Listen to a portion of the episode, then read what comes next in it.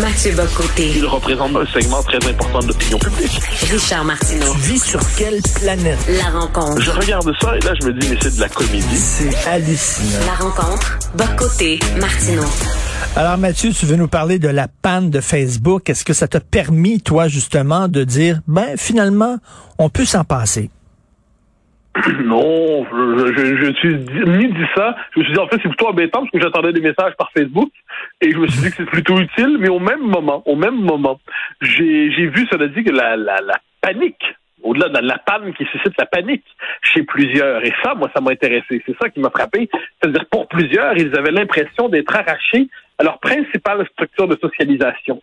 Ils avaient l'impression d'être arrachés finalement au monde et à leur monde, à l'endroit à travers lequel ils ont des interactions sociales, des relations sociales vivantes, des relations perpétuellement, en fait, en permanence maintenues, en permanence euh, tenues.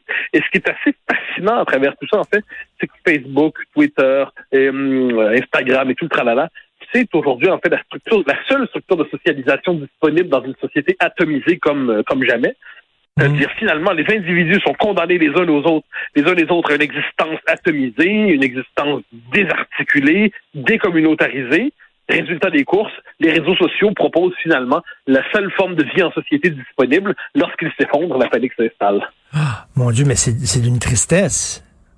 Ah ben oui, mais ça c'est une tristesse, mais notre monde est triste à bien des égards, hein, il faut le dire. C'est-à-dire c'est un monde qui, euh, qui est plein de promesses. Moi, je suis pas de ceux qui maudissent les progrès techniques, les progrès technologiques, les progrès scientifiques. Mais le fait est que quelque chose s'est perdu. De tout simple, c'est-à-dire c'est la possibilité d'une existence réelle, d'une existence avec en chair et en os, dans tous les sens du terme. Et là, qu'est-ce qu'on voit? On voit, par exemple, les relations amoureuses se vivent de plus en plus de manière virtuelle, désincarnée. On avait parlé il y a quelques semaines de ce logiciel au Japon qui permet aux gens d'avoir une relation, comme dans le film Her, euh, une forme de relation avec un logiciel qui se substitue aux êtres humains véritables, qui sont moins décevants, qui s'adaptent à nos besoins, qui s'adaptent à nos désirs, qui s'adaptent à notre univers mental et qui prennent la place, finalement, de l'humanité véritable.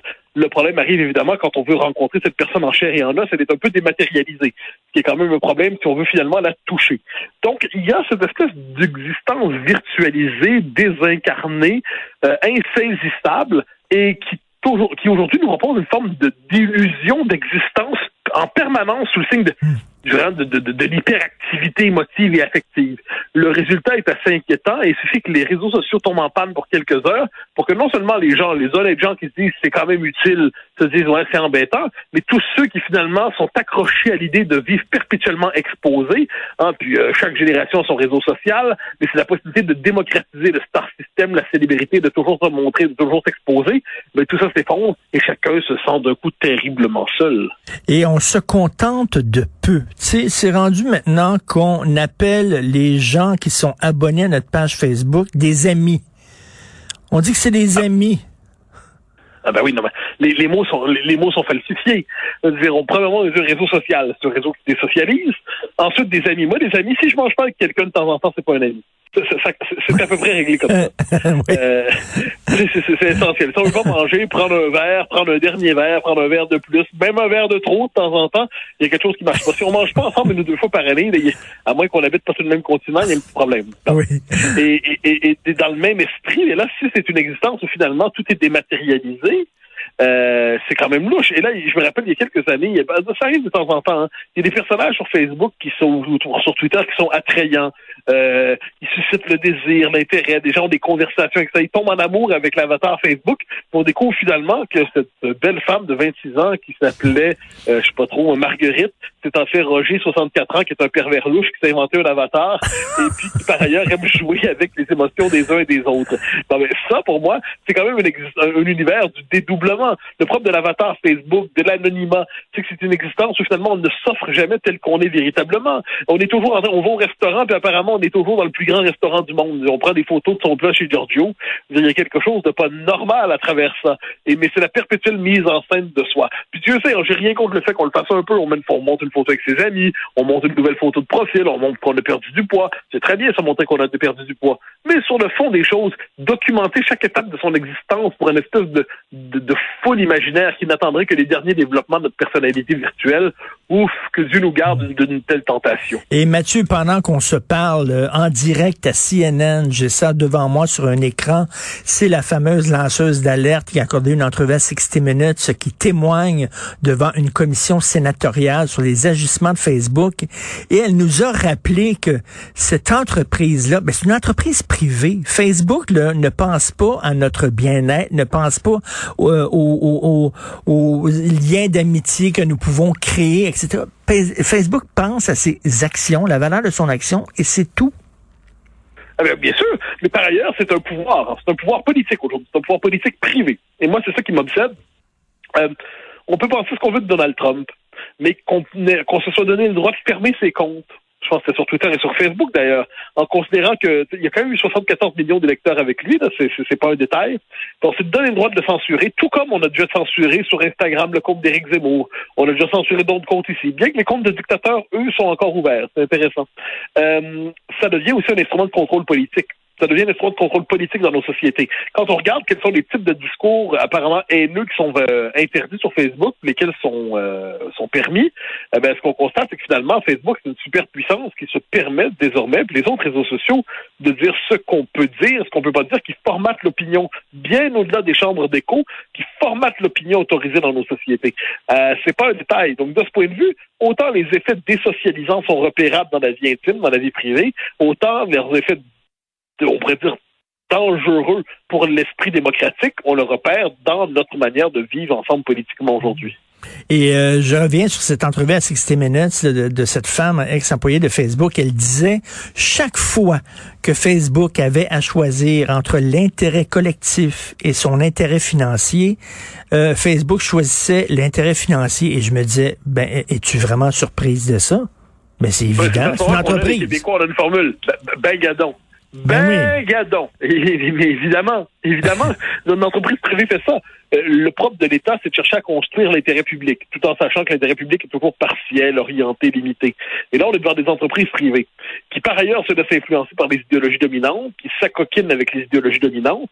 Donc là, il faut bien voir dans quel environnement nous évoluons. Puis comme je le dis, c'est que les problèmes sont deux extrêmes de la chaîne. Le problème, c'est c'est le fait que, moi, je sais pas trop, moi, Mario, euh, Linda, Ginette, euh, Marguerite, Julienne, qu'importe, ont besoin à temps plein de montrer leur vie, euh, d'exposer leur vie comme si c'était des mmh. stars, et que l'autre, à l'autre extrême, que le pouvoir politique puisse être contenu, harnaché, dominé par des superpuissances privées supranationales c'est quand même un double problème, disons ça comme ça. Donc, on évolue là-dedans. On n'abolira pas les réseaux sociaux. On va pas dire qu'ils ont que du mal, loin de là. Ça permet de vivre, ça permet de rester en contact, ça permet de, conserver des amitiés de manière inattendue.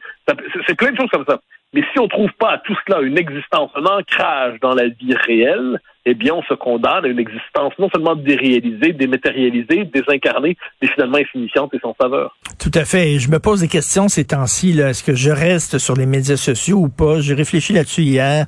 Est-ce que le jeu en vaut la chandelle avec toutes les insultes que je reçois, tout ça?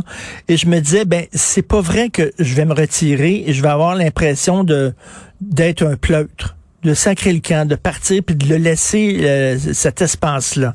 Euh, non, je vais continuer quand même à, parler sur Facebook, même si des fois le prix est cher payé. Oui, oui, absolument. Puis faut pas, non, faut, faut, jamais accorder aux, petits mafieux, hein, aux petites brutes, aux, petits lyncheurs le droit de nous dire dans quel endroit on peut être ou non. Euh, ensuite, il faut simplement se discipliner soi-même et ne pas y être trop souvent, c'est-à-dire ne pas être accroché à la dernière publication des uns et des autres. Euh, si on pense au nombre de livres qu'on n'a pas lus depuis 10-15 ans parce qu'on a repassé du temps à regarder le dernier tweet de machin, la dernière photo de machine, oh, bon, on pourrait dire que finalement, il y aurait de la place pour quelques bibliothèques de plus dans nos appartements. Oui, tout à fait. Bon, ça, c'est une question de discipline privée et personnelle. Une fois que c'est dit, oui, c'est le lieu de par excellence pour les bandes intimidantes. il ne faut jamais céder devant ces gens. Et c'est ça. Et les vrais amis, ben, c'est des gens qui, quand, tu es dans le besoin, ils vont t'aider. Ils vont personnellement t'aider. Ils vont là. Et comme tu dis, c'est des gens avec qui on ment. T'imagines des gens qui n'ont plus de, de vie sociale parce que, je sais pas, ils sont seuls, ils sont isolés, etc. Et leur seul euh, ancrage avec l'humanité, c'est par les médias sociaux. C'est une tristesse. Ah, c'est effrayant. C'est effrayant. Moi, je les, les amis, c'est là, les amis, c'est à la fois là pour quand c'est des moments tristes, mais aussi des moments de fête. C'est, génial de rassembler ses amis dans un moment de fête, de rassembler des gens qui, euh, qui se voient pas toujours, et là, tous ensemble, on trinque. Mais c'est formidable comme moment, ça, dans C'est l'existence. Euh, mais quand, quand on ne peut fêter avec personne et pleurer avec personne, ah là là, ça, c'est plus une vie, ça. Et c'est quoi un ami? C'est quoi un ami? Hier, j'ai vu, hier, j'ai vu une photo. Sophie a dit, regarde comment c'est émouvant. J'ai vu une photo et j'ai vu David Wallet, qui est un ami commun à toi et à moi, qui se bat courageusement contre un cancer virulent, qui est à Paris et qui mangeait avec sa douce, toi et ta douce, euh, dans un resto. Et je me disais, ah, ça, c'est l'amitié. Ça, c'est Ah, une belle formidable. photo. Si je peux me permettre, on était au Récamier, un restaurant que j'aime beaucoup. David est arrivé la veille. On a déjeuné, comme on dit ici. C'est-à-dire, on a dîné, on a, on a lunché. L'heure du midi. On s'est rassemblés, on a eu une bonne table, on s'est installé. On a mangé des soufflés. On a mangé, alors c'était formidable, du, du, du saumon fumé. On a pris un verre. Ah, c'était formidable. On a discuté du Québec, de la France, de l'Occident, de ce qui va, de ce qui ne va pas, surtout. Et on s'est quitté en se promettant de se revoir mardi soir, c'est-à-dire ce soir, Hey. à la rotonde. À Alors, la rotonde. le- Salaud. ah, mais bien sûr, donc les amis se retrouvent et pour peu qu'ils soient sur le même continent au même moment, alors que les circonstances les avaient séparés, ils se retrouvent, prennent un verre et vont Ah. prendre avec grand plaisir et plus qu'un verre. en Et ce qui était très, très, très touchant, cette photo-là, c'est le regard de David. Et tu vois qu'il est tellement Absolument. content. Il est tellement content. Ben, euh, merci d'être là avec notre ami. Euh, merci de nous parler tous les jours. Bonne journée. Puis euh, bonne soirée.